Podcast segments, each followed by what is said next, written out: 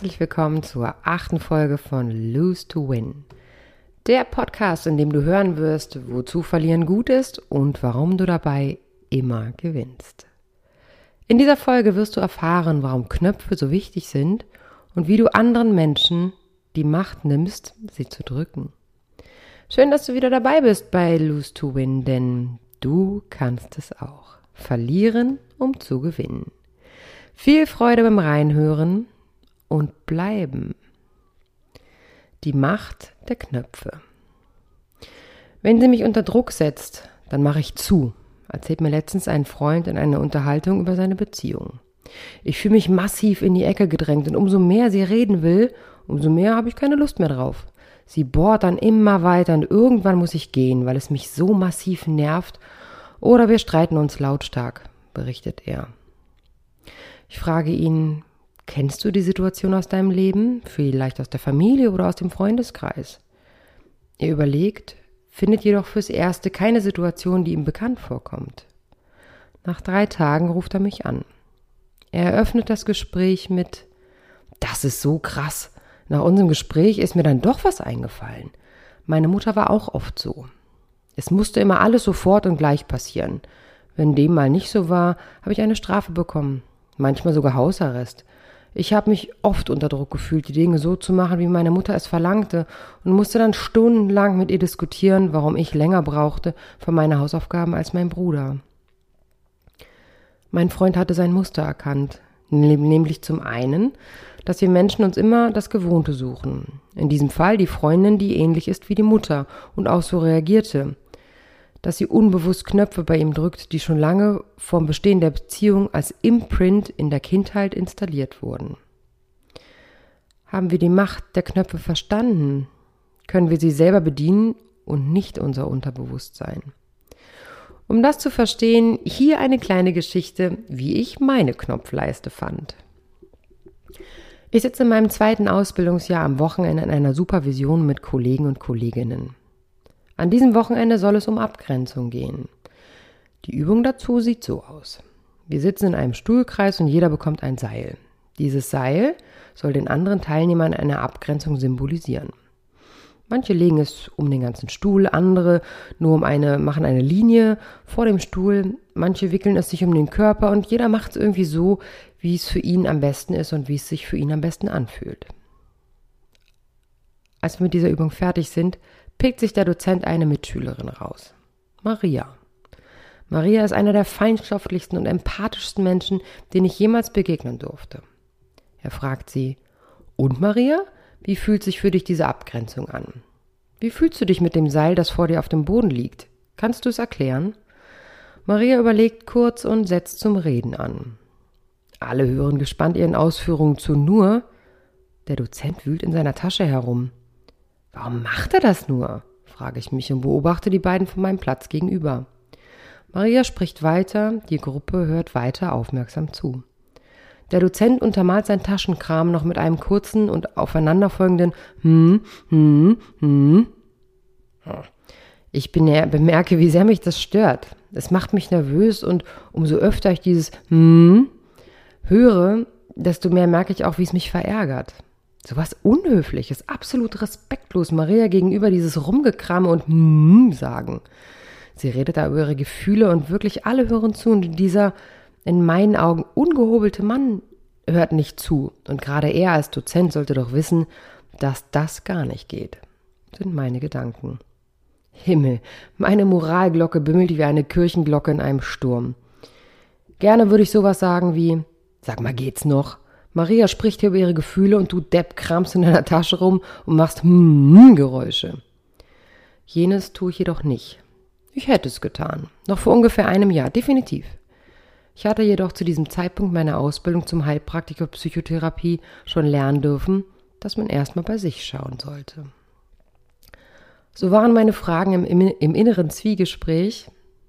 Was war der Trigger, also der Auslöser, der mich so wütend machte? In diesem Fall das Kram und das Hm. Was macht's mit mir? Hm, mich wütend und verletzt meine Moralvorstellungen. Ich wäre nämlich niemals so unhöflich. Und was hat das mit mir zu tun? Hm, Und hier wird's knifflig. Jenes erkennen wir nämlich nicht sofort. Manchmal kaut man da tagelang drauf rum und kommt nicht drauf. By the way, klar, es ist der einfachere Weg zu sagen, das gehört sich nicht, was der macht, es ist respektlos. Also davon ausgehen, dass meine Moral die Moral aller ist und dann beleidigt sein, dass es andere Menschen anders sehen. Klar ist der Introspektionsweg der schwieriger. Wir wollen uns ja weiterentwickeln und verlieren, um zu gewinnen.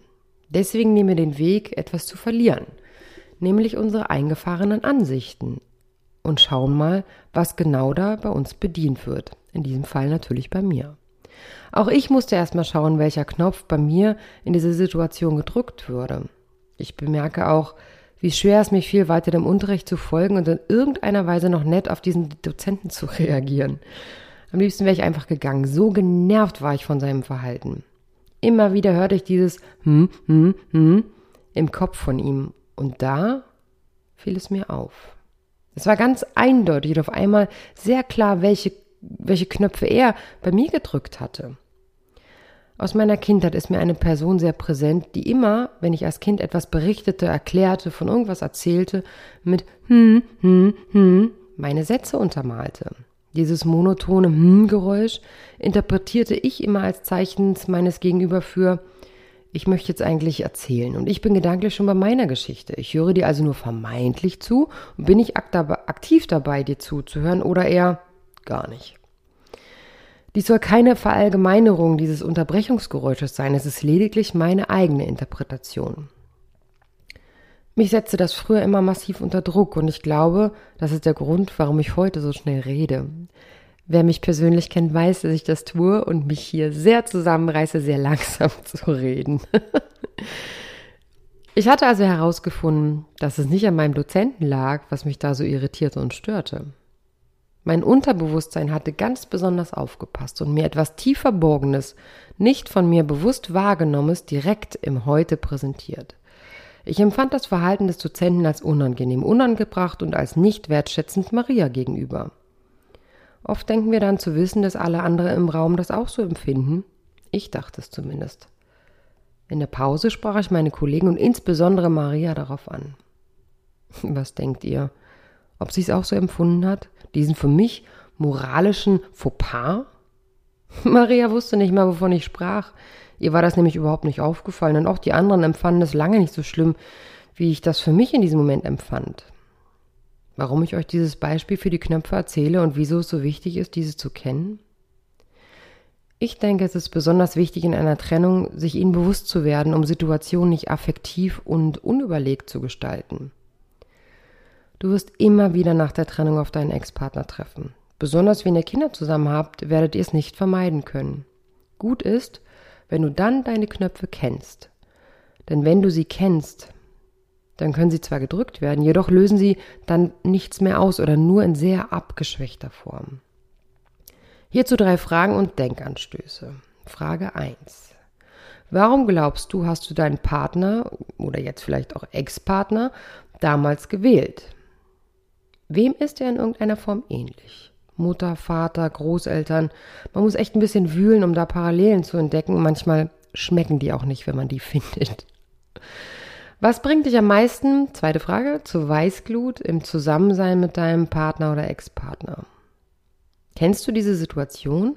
Vielleicht kennst du sie aus der Schule, von Freunden, aus der Familie, zum Beispiel sich ungerecht behandelt fühlen, nicht ausreden dürfen, Schweigen als Waffe, Provokation und was uns alles noch dazu einfallen kann. Die dritte Frage, wozu ist es für dich gut und richtig, dich provozieren zu lassen und warum berühren dich noch immer die verletzenden Worte von ihm? Welcher Knopf wird da gedrückt? Stolz? Ehre? Selbstwert? Provokation kann man annehmen. Man kann sie jedoch auch dazu entscheiden, sie einfach zu ignorieren. Ich weiß, einfach ist ein schweres Wort. Es funktioniert aber. Immer wieder höre ich von Streitgeschichten, in denen es tatsächlich nur darum geht, wer jetzt gewinnt oder nicht. Der eine behauptet etwas, was für den anderen so gar nicht stimmt. Ein Wort gibt es andere und schon hat man ihn wieder. Den altbekannten Streit, den es immer gibt. Alles, was wir in und nach der Trennung nicht mehr brauchen, ist dieser Streit. Für den haben wir nur wirklich schon genug Zeit verbraucht in einer Beziehung oder Ehe. Vor allem sollten unsere Kinder davon verschont bleiben, noch mehr davon mitzubekommen. Ganz oft höre ich in, in Gesprächen die Worte Stolz, Ehre und Wert. Ich habe doch auch meinen Stolz. Ich werde ihn auf keinen Fall darauf ansprechen. Oder das ist es mir nicht wert, mit ihm oder ihr eine Einigung zu finden. Oder auch, ich verliere meine Ehre, wenn ich mich weiter darauf einlasse. Ich sag's ja nur ungern, aber Stolz, Wert und Ehre seinem, seien jedem zugestanden. Jedoch in einer Trennung mit Kindern, sorry, Ego-Wichsen auf höchstem Niveau. Deshalb ist es so wichtig, dass du deine roten Knöpfe kennst. Am Beispiel von, ich habe da meinen Stolz, ich spreche ihn oder sie gar nicht erst an. Brauche ich wirklich immer diese Hochachtung vor mir selbst, immer im Recht zu sein? Oder bin ich stark genug zu akzeptieren, dass mein Gegenüber Dinge anders sehen darf, ohne dass ich es nachvollziehen kann?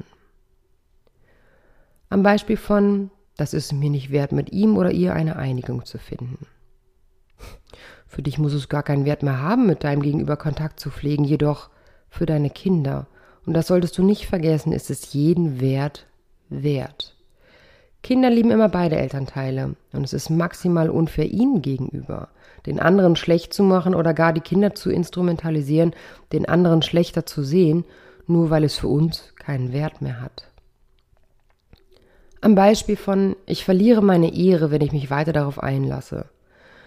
Du wirst deine Ehre, also die Wertschätzung anderer Menschen, nicht verlieren, wenn du für deine Kinder denkst und handelst. In meinen Augen ganz im Gegenteil.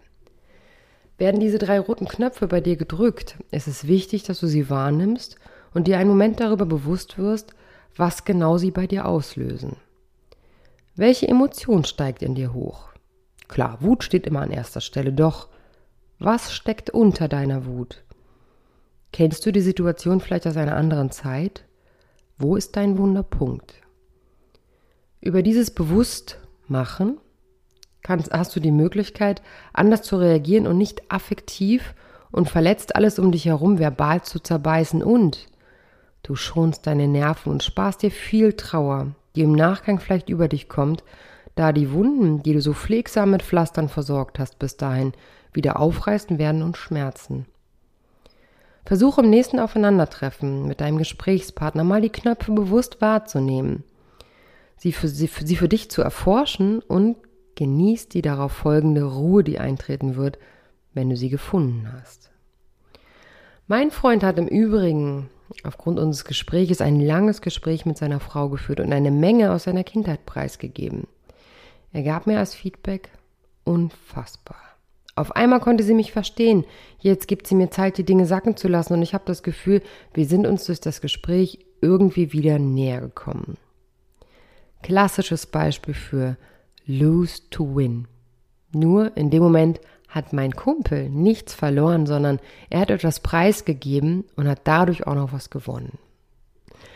Lose to Win. Ich bin mir sicher, du kannst das auch.